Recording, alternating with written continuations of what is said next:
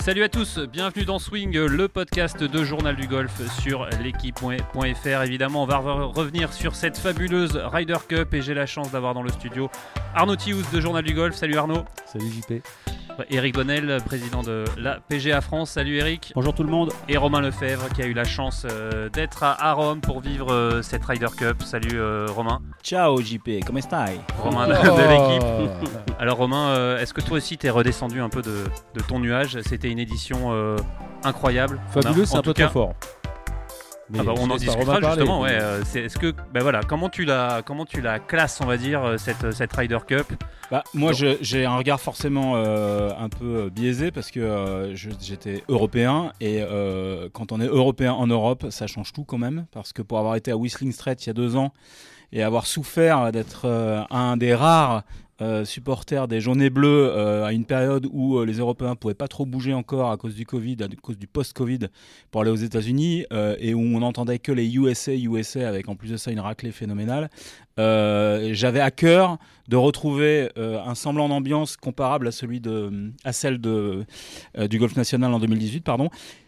C'était pas aussi fort que 2018 en termes d'ambiance, mais ça a fait du bien de voir tous ces supporters, euh, ces British chanter, euh, euh, retrouver sur leur sol, sur le sol européen, sur le vieux continent, cette compétition qui nous manquait depuis 5 ans, mine de rien, puisque à cause du Covid, 2018-2023, il a fallu attendre 5 ans avant de la retrouver. Donc ça, c'était un vrai plaisir.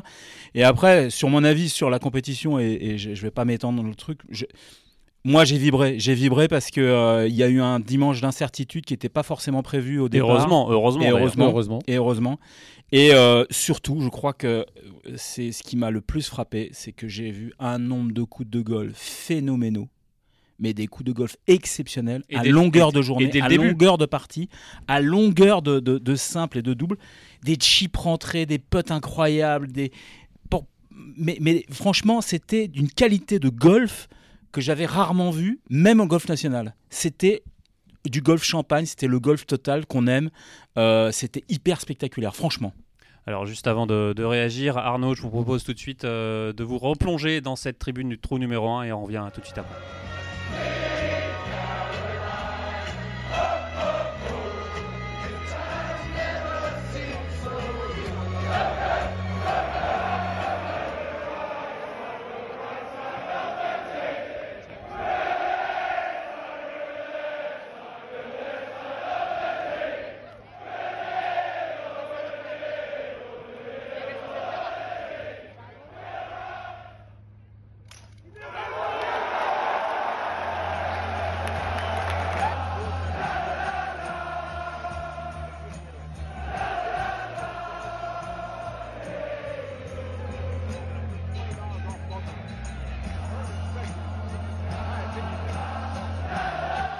Romain, justement, euh, ce bruit, nous on l'a vu à la télé, ça paraissait quand même gigantesque avec cet effet un peu euh, colisé en plus de Rome. C'était comme ça aussi à l'intérieur, un peu moins impressionnant peut-être que, que la, tribune nu 1 du Golf National qui était énormissime. Plus haute, plus grande, c'est sûr, mais ça reste toujours.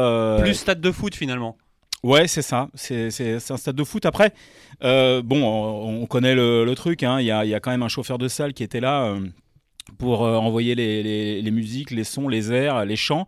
Euh, ça se fait pas forcément naturellement. Moi, ce qui m'a un peu déçu, euh, c'est le premier jour quand même, le t-shot, le premier t-shot du vendredi matin. C'est un moment important, c'est un moment solennel, c'est un moment sacré. Et autant j'avais trouvé au Golf National la ferveur dès le matin. Je me souviens très bien que la tribune était pleine alors qu'il faisait encore nuit. Là, parce que ils ont ouvert les portes un peu tardivement, la, tribune a mis du temps à se remplir. Elle s'est remplie vraiment quelques minutes à fond, en tout cas minutes avant l'entrée des gladiateurs dans l'arène. Et du coup, bah, euh, les supporters, les jaunes, et, les jaunes et bleus, les fameux Guardians, ont mis du temps à, se chauffer. Et peut-être que euh, le vendredi matin, c'était moins fort que le samedi matin où il y a le fameux tifo euh, en honneur, en hommage à Severiano Ballesteros. Ça, ça a été un gros moment. Et puis alors hier, pendant, les simples, c'était, c'était vraiment très fort. on a vu quand même les vice-capitaines qui avaient senti que le vendredi, c'était pas tout à fait ça au niveau ambiance. Le samedi, ils sont, ils sont vraiment mis à, mettre l'ambiance, notamment Nicolas Colsart qui a été fabuleux dans un clapping mémorable où il a perdu sa voix. donc oui, l'ambiance est, unique, c'est l'ambiance de la Ryder Cup, on l'a retrouvée et ça faisait vraiment plaisir. J'ai l'impression qu'il s'inspire un peu quand même au niveau des tribunes de ce qui a été fait au Golf National.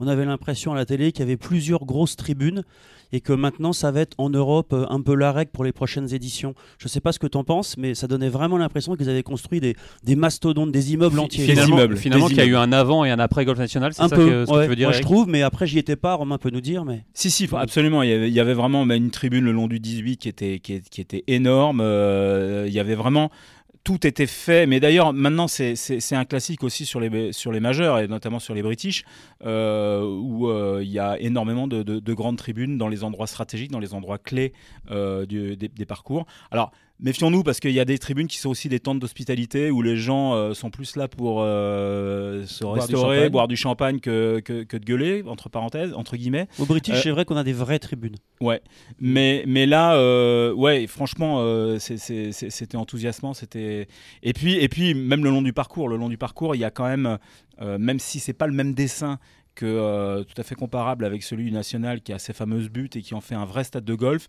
Euh, le Marco Simone, et notamment sur la fin du parcours, sur les 4-5 derniers trous, 3-4 derniers trous, mm. c'est très spectaculaire. Les trous sont spectaculaires parce qu'il y a un relief euh, énorme qu'on voit pas forcément à la télé. Euh, et là, c'est, le, 16 est extraordinaire. Le 16, mm. c'est d'une ouais, beauté. Le par 4 drivable. Hein. Voilà, en plus de ça, avec, mm. voilà, avec ce qu'a fait Fleetwood à la fin, on en reparlera peut-être. Mais, mais ça, c'est le golf spectacle. Tout était fait pour, euh, pour le spectacle. Et d'ailleurs, le parcours a été redessiné par rapport à sa version d'origine qui date de 1980, donc c'est pas un parcours très vieux. Mais entre 2018 et 2021, l'architecte avec l'European Tour, en prévision de cette Ryder Cup, a redessiné euh, certains trous, dont la fin du parcours, pour le rendre plus spectaculaire, plus attrayant et euh, qu'on ait des coups de golf, comme, comme je disais tout à l'heure, euh, quasiment hors norme. Ce qu'on nous avait dit en amont de, la compétition, quand on s'était adressé à Langasque et euh, à Richie Ramsey, qui nous avait décrit les trous, trou par trou du, du, Marco Simone, en nous disant que autant ce parcours-là n'était pas forcément intéressant à jouer pendant le pendant l'Open d'Italie ouais pendant l'Open d'Italie mmh. d'Italie et notamment en stroke play euh, autant ils avaient la certitude, la conviction qu'en match play, ce serait euh, un parcours intéressant parce qu'il y aurait des birdies, parce qu'il y aurait peut-être des trous en un même, même s'il n'y en a pas eu, et parce qu'il y aurait du spectacle. et, ça, s'est avéré. Un parcours fait pour le spectacle, Arnaud. Euh, on t'a pas entendu depuis le début de ce podcast. On va tu pas les paroles de Romain. Non, je, ouais, mais oui, mais je suis désolé. On va, va pas m'entendre, mais non, mais il était sur place. Et justement, il y a, y a Benjamin Cadieux aussi qui était sur place malheureusement, qui qui peut pas qui peut pas être là, mais qui disait qu'en revanche, il trouvait que les Européens s'étaient américanisés et qu'ils n'avaient pas été faire. Et normalement, en golf, quand même, on est assez. Dans, dans l'attitude. Euh, voilà, et qu'on allait le payer en 2025. Comment tu as trouvé, toi, Romain, le public européen par rapport à par rapport à ça et par rapport aux joueurs américains, par rapport à l'équipe américaine. Quoi qu'il arrive en 2025, ça va être compliqué. Oui, oui, ça, va, être, compliqué, mais est-ce que, est-ce que vraiment la revanche, voilà, comment trouvé le public, euh, le public italien, enfin, ou en tout cas les, supporters européens en Italie? Alors le public italien, on va mettre un bémol parce que l'Italie est aussi peu golfique que euh, certains pays dont je ne citerai pas euh, le nom, mais qui ressemblent un peu à la France. Donc c'est vrai que l'Italie, c'est pas un grand pays de golf. alors c'est surtout les, les Britanniques. Je pense que oui, les, Britanniques ont, attendu 5 ans avant de retrouver une, Ryder Cup euh, sur le sol. J'ai dit tout à l'heure, c'est important. Et euh, je pense qu'ils avaient à cœur de, bah, de supporter quelle que soit la manière. De supporter quelle que soit la manière, de, mm. s'enthousiasmer.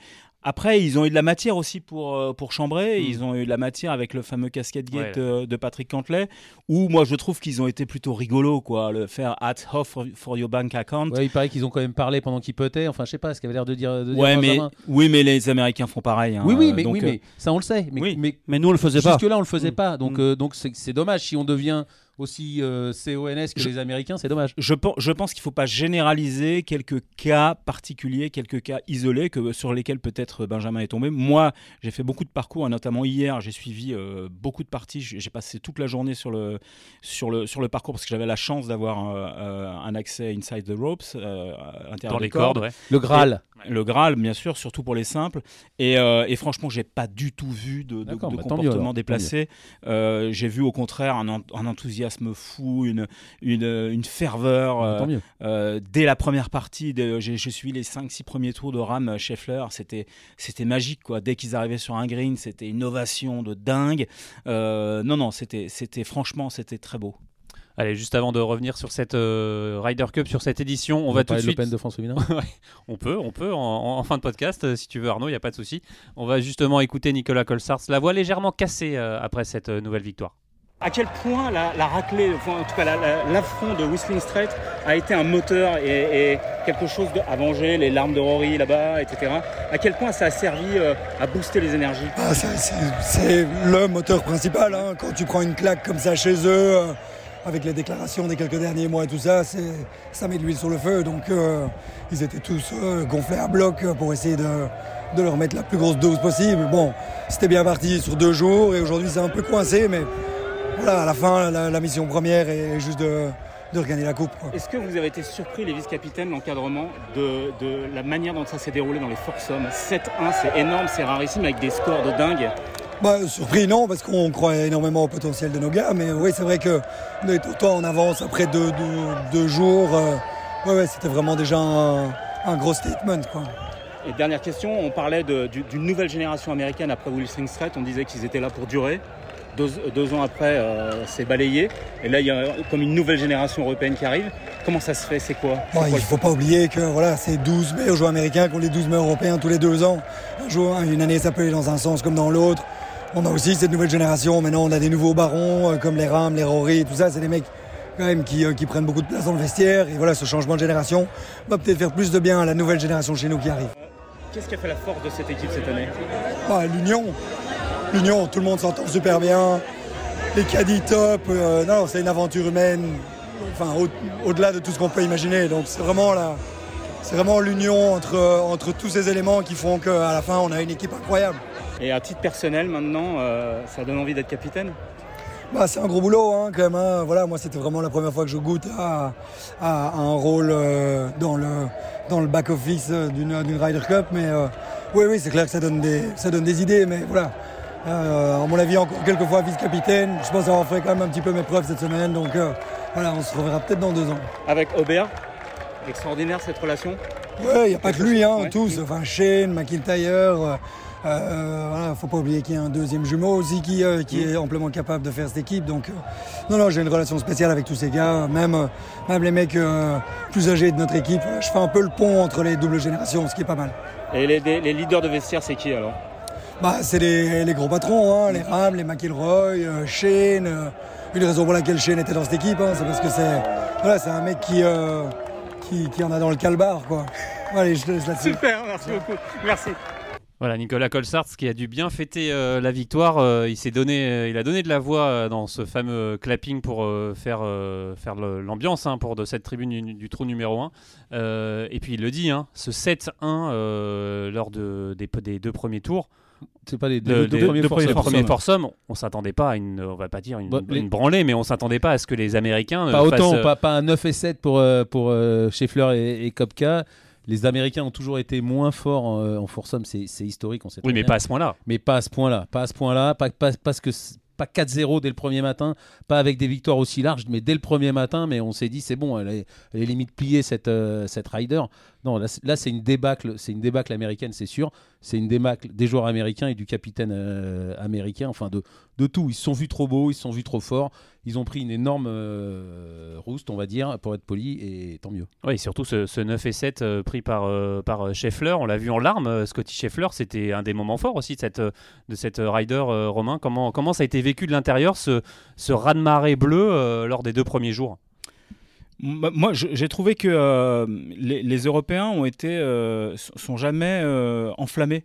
Ils étaient toujours dans le même tempo et la même euh, la même volonté d'enfoncer l'adversaire, mais euh, avec, dans, le bon sens du terme. Euh, ils n'ont pas été suffisants ni quoi que ce soit. même hier matin, quand on les a vus arriver, on aurait pu penser que, sachant que remonter 8 points et demi un dimanche, ça n'avait jamais eu lieu. la dernière fois qu'il y avait eu une remontée de, 8 points, c'était à Valderrama en 97 quand les Américains de, avaient réussi à recoller au score, mais, mais pas à remporter la, la Cup.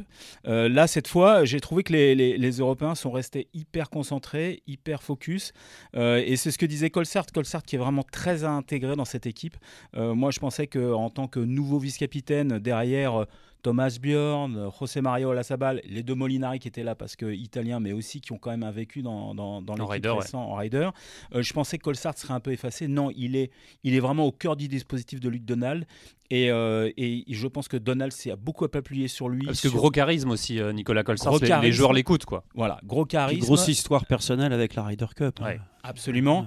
Et puis euh, une complicité aussi bien avec les jeunes, et il le dit d'ailleurs euh, dans, l'interview qui est parue dans l'équipe aujourd'hui, euh, complicité avec les jeunes et les anciens. Et en fait, il fait le pont entre les deux mm. générations. Et je pense que lui et cet entourage-là a été décisif, capital pour mobiliser, pour garder les énergies. Après, on, on, a aussi des, des, gars comme McIlroy, Ram, Hovland qui voulaient rien lâcher. ce sont, ce sont des, des bêtes de combat. donc évidemment que là, il n'était pas question de lever le pied euh, même s'il y avait un peu d'avance. Euh, ils veulent mettre du bleu euh, sur les, les leaderboards tout de suite, d'entrée de jeu. Et d'ailleurs, j'ai une stat intéressante qui est sortie sur Twitter ce matin. Ah. C'est c'est le fait que les Européens ont un, record sur les six premiers trous. C'est-à-dire sur les six premiers trous, le vendredi matin, les Européens mènent 9-4. Le vendredi après-midi, 8-4. Le samedi matin, 13-3.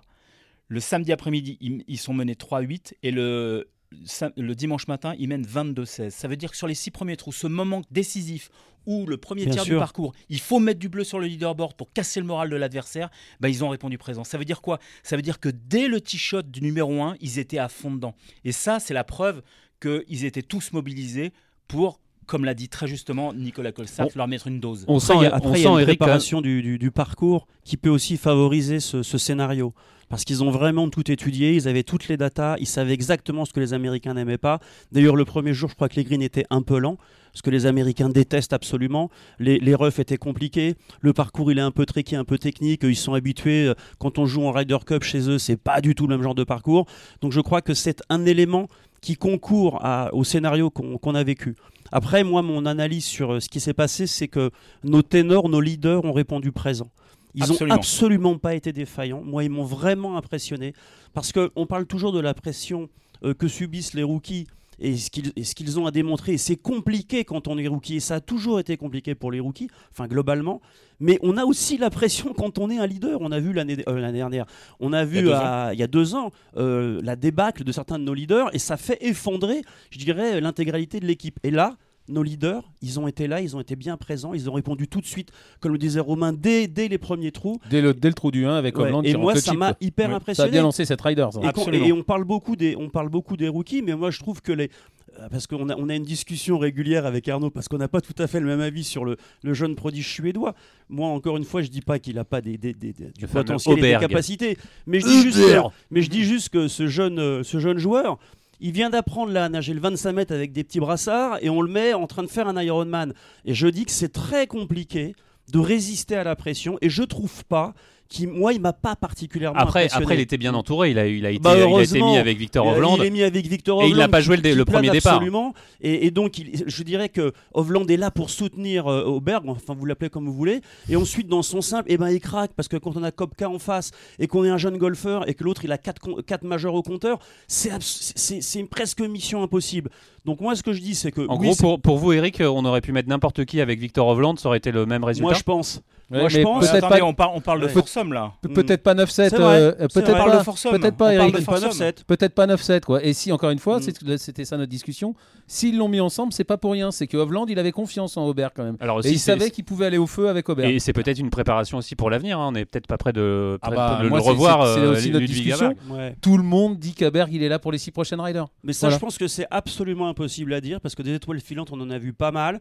Quand on a des étoiles filantes comme ça, on en a pas vu beaucoup, Eric. Ah bah, pour le moment, on n'a pas eu le temps de les voir filer encore. Non, mais ce que je veux te dire, ah, c'est que. Si, si, Eric, il a gagné son premier tournoi sur le Tour européen en arrivant. Il est, passé pro il y a 3 mois. Après, après, oui, après, attendons de voir.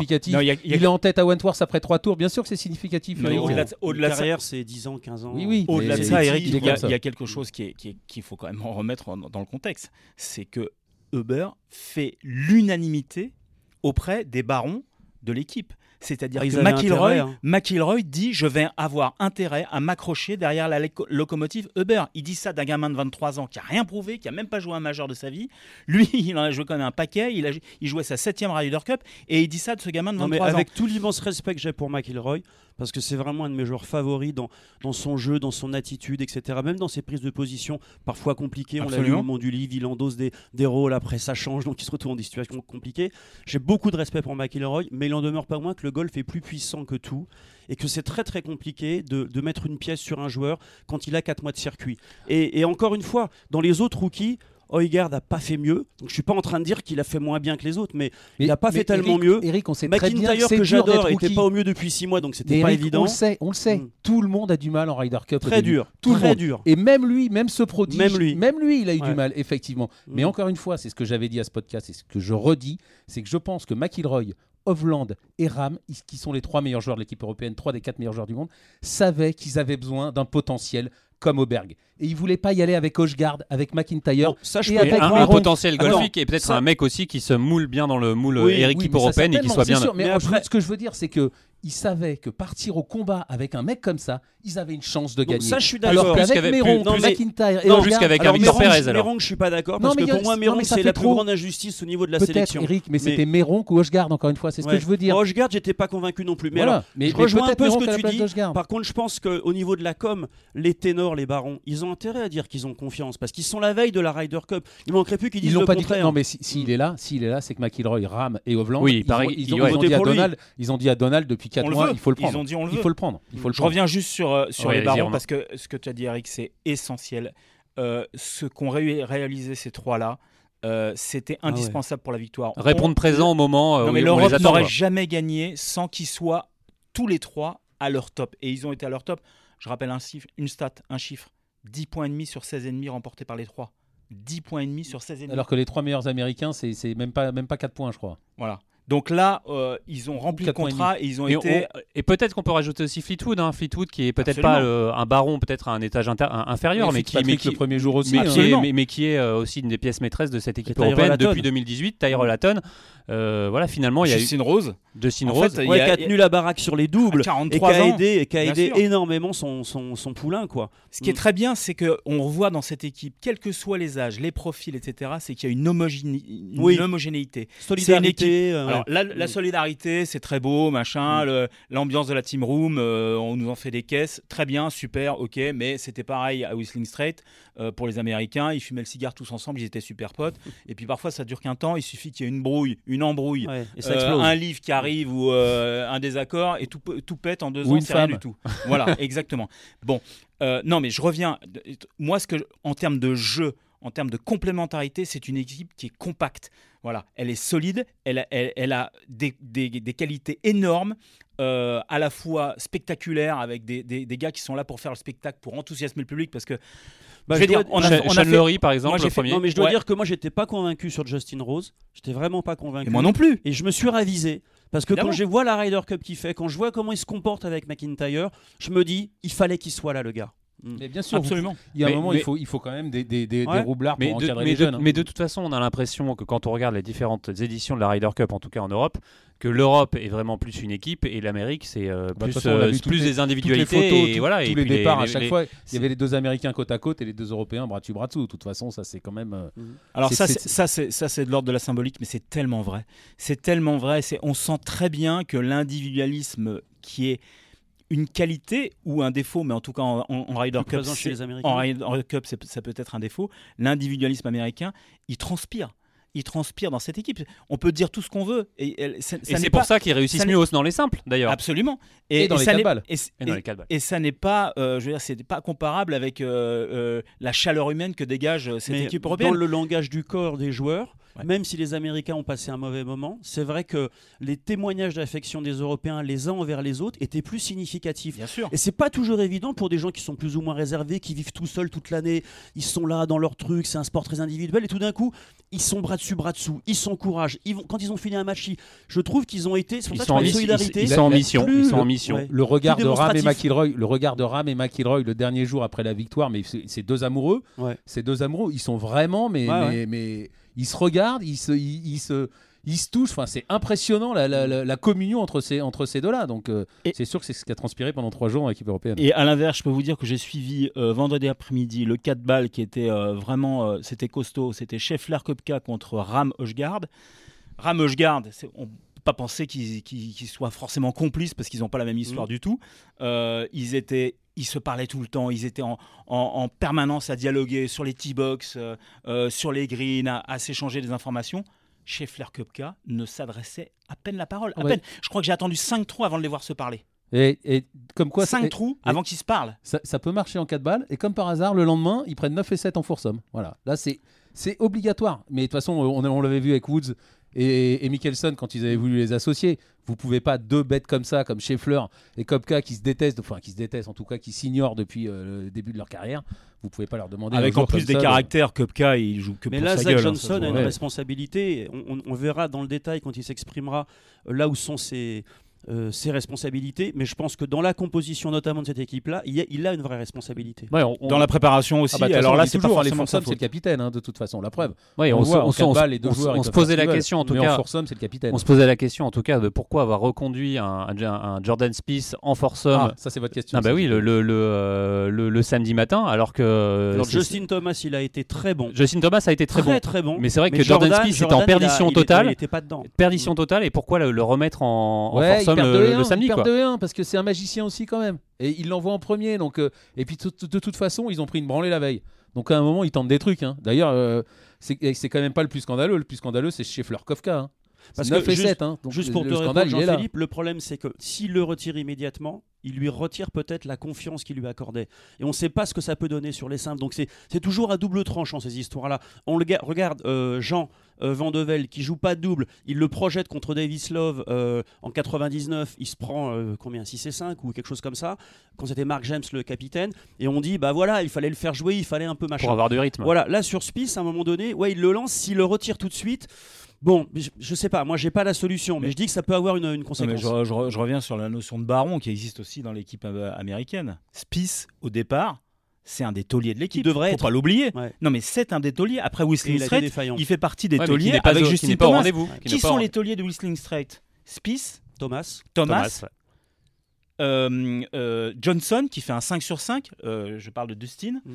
De Chambaud qui a, qui a, fait une super, une, une super compète, et puis, euh, j'avais envie de dire euh, Chauffly, qui était, qui, était énorme. Bon, bah, Spice Thomas, c'est les deux, tauliers qui, sont, qui, étaient à Whistling Straight et qui reviennent à Rome. Il ne peut pas s'en séparer dès le deuxième jour. C'est pas possible. Il doit quand même s'appuyer sur ses, sur ses points forts, même s'ils ont été complètement à la rue le premier jour. S'il le met pas, c'est un désaveu bah d'un de ses tauliers. Donc, est-ce que ça fragilise pas l'ensemble de l'équipe? Parce que tu sais après comment ça se passe. Quand tu commences à voir du, du bleu qui s'affiche, les autres derrière qui sont un peu moins forts. Donc, euh, bon, c'est une vraie question, mais je suis un peu d'accord. Il faut continuer à conserver ta confiance sur les gens qui doivent tenir la route. Bon, un, petit mot quand même, même un gros mot sur euh, Victor Hovland, hein, qui, qui, a, euh, qui a vraiment, euh, on va dire, illuminé, même en termes golfiques, mais même en dehors, c'est un charisme de fou. Victor coup de cœur absolu pour ce joueur, coup de cœur absolu pour sa mentalité, pour son smile permanent. Alors on a l'impression qu'il a un sourire benet un peu parce qu'il sourit tout le temps mais en fait il dégage quelque chose, une chaleur. Euh, euh, fallait voir sur le parcours et le public qui était à fond derrière lui. Euh, il est spectaculaire, il est, il, pue le golf en fait. C'est un, C'est un joueur total. il 24, 25 Il a 26, je dirais. c'est ça. Donc euh, c'est un joueur d'avenir, c'est un joueur qui, euh, qui, qui, voilà, il s'est installé comme un, comme, un, patron de l'équipe. Euh, on sent que c'est un peu la coqueluche de tous les joueurs parce que je sais pas si vous avez vu ces images circuler, mais déjà au dîner de gala qui a précédé la compétition, comme c'est le seul qui n'était pas avec une compagne, le seul célibataire, il, est, arrive avec Olazabal. Il est arrivé main dans la main avec Olazabal. Et hier, il y a eu une photo extraordinaire de Hovland allongé avec le trophée dans le devant journal Du golf. Absolument, j'espère. Elle est magnifique. où il est allongé avec le trophée et tout autour de lui, il y a les femmes des joueurs. Les joueurs ne sont pas là. Il y a lui et les femmes. Voilà. Et après, il y a l'autre photo où, il est toujours avec Olazabal. Oui, il est avec Olazabal et tout. et, tous les, et, tous les, joueurs, embrassent leur, leur, compagne. Donc voilà, il s'est joué de ça. Il a joué de ça avec avec avec beaucoup de recul, de détachement, d'humour, euh, de spontanéité, de naturel. C'est quelqu'un qui est naturel en fait. Il respire le, euh, la spontanéité. Voilà, ça, la, vérité, c'est on n'est pas dans les faux semblants, on n'est pas dans les masques euh, de concentration ou, ou autre. voilà, c'est quelqu'un qui joue au golf comme euh, n'importe lequel euh, des fans de golf jouerait le dimanche matin. il fait une année exceptionnelle. Il fait une année exceptionnelle avec en, point d'orgue cette Ryder Cup. Et c'est pour ça que moi, parfois, je, je réagis pardon, de manière un petit peu véhémente aux, prodiges, aux futures étoiles, etc. Parce qu'on a là un, joyau absolu en la personne d'Ovland qui, je trouve, sort très vite. quoi Parce que 26 ans, faire ce qu'il fait, s'il a 26 ans, je trouve ça quand même incroyable. Quoi. Je, rajoute quelque chose que j'avais dit dans un précédent podcast, mais pour moi, c'est essentiel. Souvenez-vous, quand au BMW Championship, il gagne en battant euh, Rory, donc euh, dans les playoffs euh, de la FedEx Cup, en sortant du green, il dit à Rory, We're gonna have fun in Rome on va se marrer à Rome. C'est-à-dire qu'il vient de gagner le BMW Championship. Il est en course pour prendre 18 millions de dollars, ce qu'il va faire en gagnant derrière euh, la, finale du Tour Championship. Et il pense déjà à la Ryder qui a lieu 5 semaines plus tard, 6 semaines plus tard. Mais ça veut dire que ce gars-là, il est mm. picousé à la, à la Ryder, il est picousé à cette compétition. Et on a besoin de ça. Il va en faire 10. Je vous le dis, moi. non, mais là, là, là eh ben, effectivement. il en fera 11. bon, je parierais plutôt sur le premier cas, mais. En tout cas, euh, pour les États-Unis, c'est une, belle claque. Je pense que là, dans, deux ans, euh, ils ont déjà le, couteau entre les dents. L'objectif. Euh. Non, mais ils sont vus trop beaux, les Américains. Ils se sont vus trop beaux. Ils ont tellement gagné. Ils ont tellement gagné il y, a, deux ans, tellement facile. On parlait de domination, de, voilà, ils ont quand même écarté des joueurs incroyables et le plus mauvais était quand même 25e mondial. Donc ils se sont dit, il suffit qu'on arrive. En face de nous, il y a McIntyre, Rochegard, ce petit Auberg, machin, et, tous les autres, ils sont quasiment ouais, moins bien classés parlé, que nous Rappelle-toi, les six meilleurs euh, nous, on au classement parlé. mondial européen, ils étaient pareils que les six meilleurs. Mais n'empêche qu'ils se sont vus trop beaux. Et mm. dès le premier matin, ils ont pris une immense branlée. Quoi. Voilà. Je rappelle quand même que ça leur a mis la tête quand même leur point faible les doubles. Hein. C'est quand même un jeu c'est quand même un jeu de confiance. Et quand dès le début, quand dès le chip ah du 1, l'autre y rentre et que ah tout part mal, et ben la confiance elle commence à partir. Et vous avez être beau être le meilleur joueur du monde ou un des meilleurs joueurs du monde, ben la confiance elle ne revient pas tout de suite. C'est un jeu et on a quand même des, des, faits de jeu, comme dirait Jean, qui, Jean Vandevel, qui, qui peuvent avoir lieu. Et quand Ram, le premier jour, euh, il, il, rentre son pote incroyable, bon bah ça donne une énergie à l'ensemble de l'équipe qui peut se dire tiens c'est notre moment quoi non seulement on se sent bien et en plus euh, ça tourne dans le bon sens quoi et puis il faut dire quelque chose quand même que rappeler souvent avant une rider, qu'est-ce qu'on fait? Nous les journalistes, on prend des stats, euh, on essaie de brasser tout ça, et puis on regarde les classements. Et puis on dit ah bah ouais, la moyenne de classement des Américains à Whistling Straits, 8e mondial, 30e pour les Européens. Normal, on prend une branlée. 12e cette année, 30e pour les Européens. Mais ça veut rien dire en fait. Ça veut rien dire parce que justement à cause des doubles, tout est, tout est rebattu, toutes les cartes sont rebattues. Alors oui, les Américains sont monstrueux en individuel. Oui, effectivement, ils sont 12e mondiaux à la, moyenne des classements. Et ils ont, euh, je ne sais combien, ils, ont, ils avaient 15 majeurs contre 9 pour les Européens. Donc ils sont au-dessus sur, sur les stats, mais ça veut rien dire. Parce qu'encore une fois, en force homme et en 4 balles, c'est pas le talent individuel qui prime, c'est cette complémentarité, cette solidarité qui va du tee au green et, ouais, et, puis c'est un jeu, surtout sur dans la team room. Une fois, surtout sur les forces surtout les, et puis c'est un jeu, de, un jeu de golf avec des faits qui peuvent avoir lieu, qui basculent d'un côté ou l'autre. Ça joue à pas grand non, chose. mais c'est toujours pareil. On les mm. voit beaux, gros comme une montagne avant. On, disait c'est bien, ils n'ont pas la finale de la FedEx Cup juste avant, comme il y a 5 ans à Paris. Mm. Mais en fait, du coup, bah, ça s'est terminé il y a 5 semaines et, on dit qu'ils étaient tous un peu rouillés. Et effectivement, je pense qu'ils étaient tous un peu ah rouillés. Là, où Romain sortait sa stat sur les 6 premiers trous le premier matin, mm. manque de jeu, manque de jeu de la part ben Ils ont démarré comme des malades les Européens. Alors que les autres, ils étaient encore, bon, bah ça va, on a le temps, il y a trois jours, il y a machin, on a les meilleurs. Mais Arnaud, eh toi, ben, tu les voyais beaux, les Américains, parce qu'on a fait une émission ici. Non, non, je les ai jamais vus gros. J'ai dit que l'Europe allait gagner. Moi, j'ai dit 60-40 pour les Européens, tu te rappelles Moi, je voyais l'Europe à domicile. Quand j'ai regardé les six premiers, j'ai dit, ils font jeu égal avec les six premiers, donc on est, on est fragile sur les rookies. C'est pour ça que moi, sur les rookies, j'étais comme ça. Et Luc Donald a fait une association merveilleuse qui a fonctionné. Mais pour moi, l'Europe, c'était 60-40. Et finalement, on gagne, donc. Euh, je suis content de mon pronostic, bien que je sache que le jeu de golf, c'est parfois ça joue à pas alors, grand messieurs, c'est alors que moi, alors que moi, je, je, je, bats ma coulpe. Effectivement, j'ai vu les Américains gagner de manière beaucoup plus euh, serrée qu'à Whistling, Whistling Straight, parce que encore une fois, j'étais à Whistling Straight et j'avais été très impressionné par euh, la cohésion. Bah, ils, avaient été, hein. euh, ils avaient été monstrueux. Et je m'étais dit que c'est pas possible qu'en deux ans on ait comblé ce retard. Bah si, on l'a mm. comblé et, et surtout. Comblé, puis eux ont fait un peu n'importe quoi. Voilà. Alors c'est la victoire de l'Europe ou c'est la défaite des États-Unis? Grande question. c'est d'abord la victoire de c'est d'abord la victoire de l'Europe, mais les États-Unis. Un peu les deux, ouais. Mais les États-Unis les ont bien les, ont bien aidés à gagner, mais c'est quand même faut jamais diminuer le, mérite. Encore une fois, on l'a dit. Euh, Hovland, Ram et McIlroy qui sont trois des quatre meilleurs joueurs du monde, et eh ben eux ils ont répondu présent et, Scotty Scheffler, qui est le numéro 1 mondial, il a remporté aucun match. Lui, il n'a pas répondu présent. Donc c'est quand même. Bah, Spice, moi j'ai regardé euh, Spice, il a fait des coups épouvantables. Hein. Alors il s'est réveillé à un moment, et puis malheureusement sur la fin de partie, ça s'est pas bien goupillé, mais euh, oui, il était, il était vraiment pas dans le coup. Quoi. Donc je, là, je pense que la naissance de, son deuxième enfant quelques jours avant la Ryder n'a pas aidé. Euh, si vous voulez mon avis, je pense que voilà, euh, c'est d'abord il a pas pu faire, il a pas pu faire. Non, mais c'est pas ça, c'est qu'il a pas pu faire la reco 15 jours avant la compète sur le Marco Simone. Ils étaient trois à pas l'avoir fait. Chauffly, Cantley et lui. Chauffly, Cantley pour des histoires qui sont en train de sortir un peu sur Twitter de business, c'est un peu à démêler, c'est un peu, c'est un peu louche. Lui, il avait un monde d'excuses parce qu'il devait rester auprès de son épouse euh, qui était sur le point d'accoucher ou qui avait accouché. Or, la reco, euh, elle était essentielle comme tu le disais, pour la connaissance de ce parcours. Parce que ces joueurs-là ne jouent jamais des parcours d'Europe continentale. Quand ils viennent jouer. On a l'impression que l'histoire se répète, ils font à chaque fois la même chose. En euh, national, ils n'étaient pas venus. mais qui continuent, nous, ça nous va. Mais oui, mais en fait, pourquoi, pourquoi? Parce que les seuls parcours qui viennent jouer en Europe, c'est les Links du British.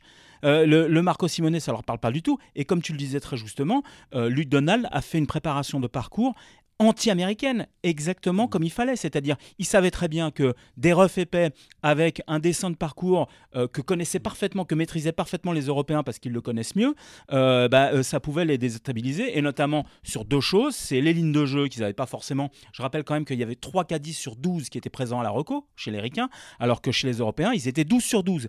Ça, ça, raconte aussi quelque chose. Ça veut dire que les lignes de jeu, avoir le, le parcours dans l'œil, éviter un taux de dispersion euh, sur, les mises en jeu. Euh, il n'y a qu'à voir les mises en jeu de, de Koepka et Scheffler euh, quand ils ont pris le Nerf set. Ils en ont mis partout et pas dans la première tourne de ref. C'était directement dans la troisième, dans les bassins ou dans les bacs.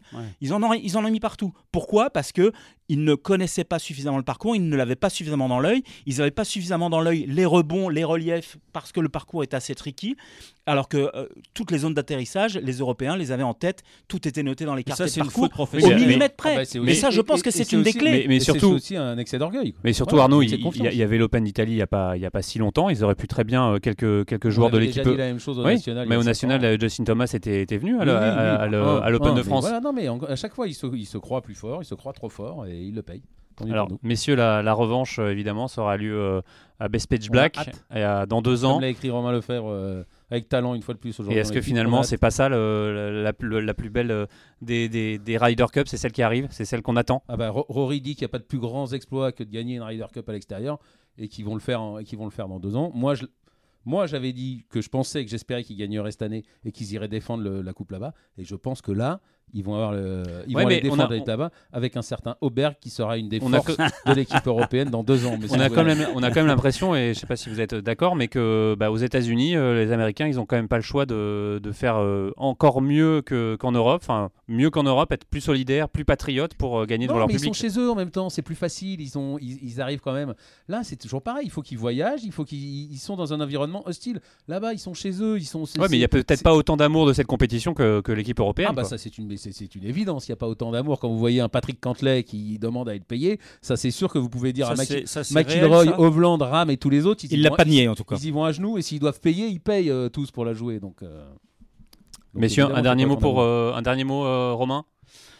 Un mot, euh, je pense que les, les, heures qui vont suivre vont être un peu difficiles. C'est un, une sorte de postpartum. Euh, ça va être un peu. Vous allez nous faire pleurer, Romain. Ouais, non, mais oui, vraiment, franchement, quand on vit une semaine comme ça d'intensité, moi je suis arrivé le lundi là-bas, euh, j'ai vu cette montée en puissance, cette impatience et puis ce cette délivrance. Plus qu'au Masters. Ah oui, mais bien ah sûr, c'est incomparable, c'est incomparable, c'est pas pareil, c'est une fête. C'est une fête incomparable du golf et du sport mondial. Encore une fois, c'est pas que le golf, c'est du sport mondial. On parle d'un événement euh, qui est colossal en termes d'atmosphère, de, de, de, vibration, etc. Moi, moi franchement, euh, c'était ma euh, quatrième Ryder Cup. C'est pas beaucoup, mais à chaque fois, je vis des émotions en reportage qui sont uniques et que je garde dans un coffre fort voir l'Europe jusqu'à mon dernier souffle. Dans quelle compétition l'Europe est représentée? Là, c'est curling. Et quand, quand on voit quand on voit Ryder Cup Europe, les vidéos qu'ils ont mises de, de, de, McIlroy, de Ram, de Laurie, de Hatton, mais on les voit jamais, même au Masters quand ils gagnent. Jamais comme ça. On les voit jamais dans cet état-là. Ça les met dans un état de rage et, d'envie de gagner qui est impressionnante. McIlroy a dit, a dit c'est qu'en Ryder Cup que, que, son caddie lui donnait à manger et qu'il le prenait pas parce qu'il pouvait pas avaler quoi. Hmm. Voilà, c'est cette compétition met les joueurs dans des états que pas un autre, même un Masters, même une victoire en majeur. McIlroy, il a dit, c'est moins fort que c'est moins fort que la Ryder Cup. Allez, euh, merci beaucoup euh, messieurs euh, de m'avoir aidé dans cette émission. en tout cas, on a hâte d'assister à cette prochaine Ryder Cup, on le rappelle, dans deux ans, 2025. On va, les toller 14,5 à 13,5. Non, non, bah non, 14 partout, ça sera parfait. Allez, en attendant, on se retrouve la semaine prochaine. Salut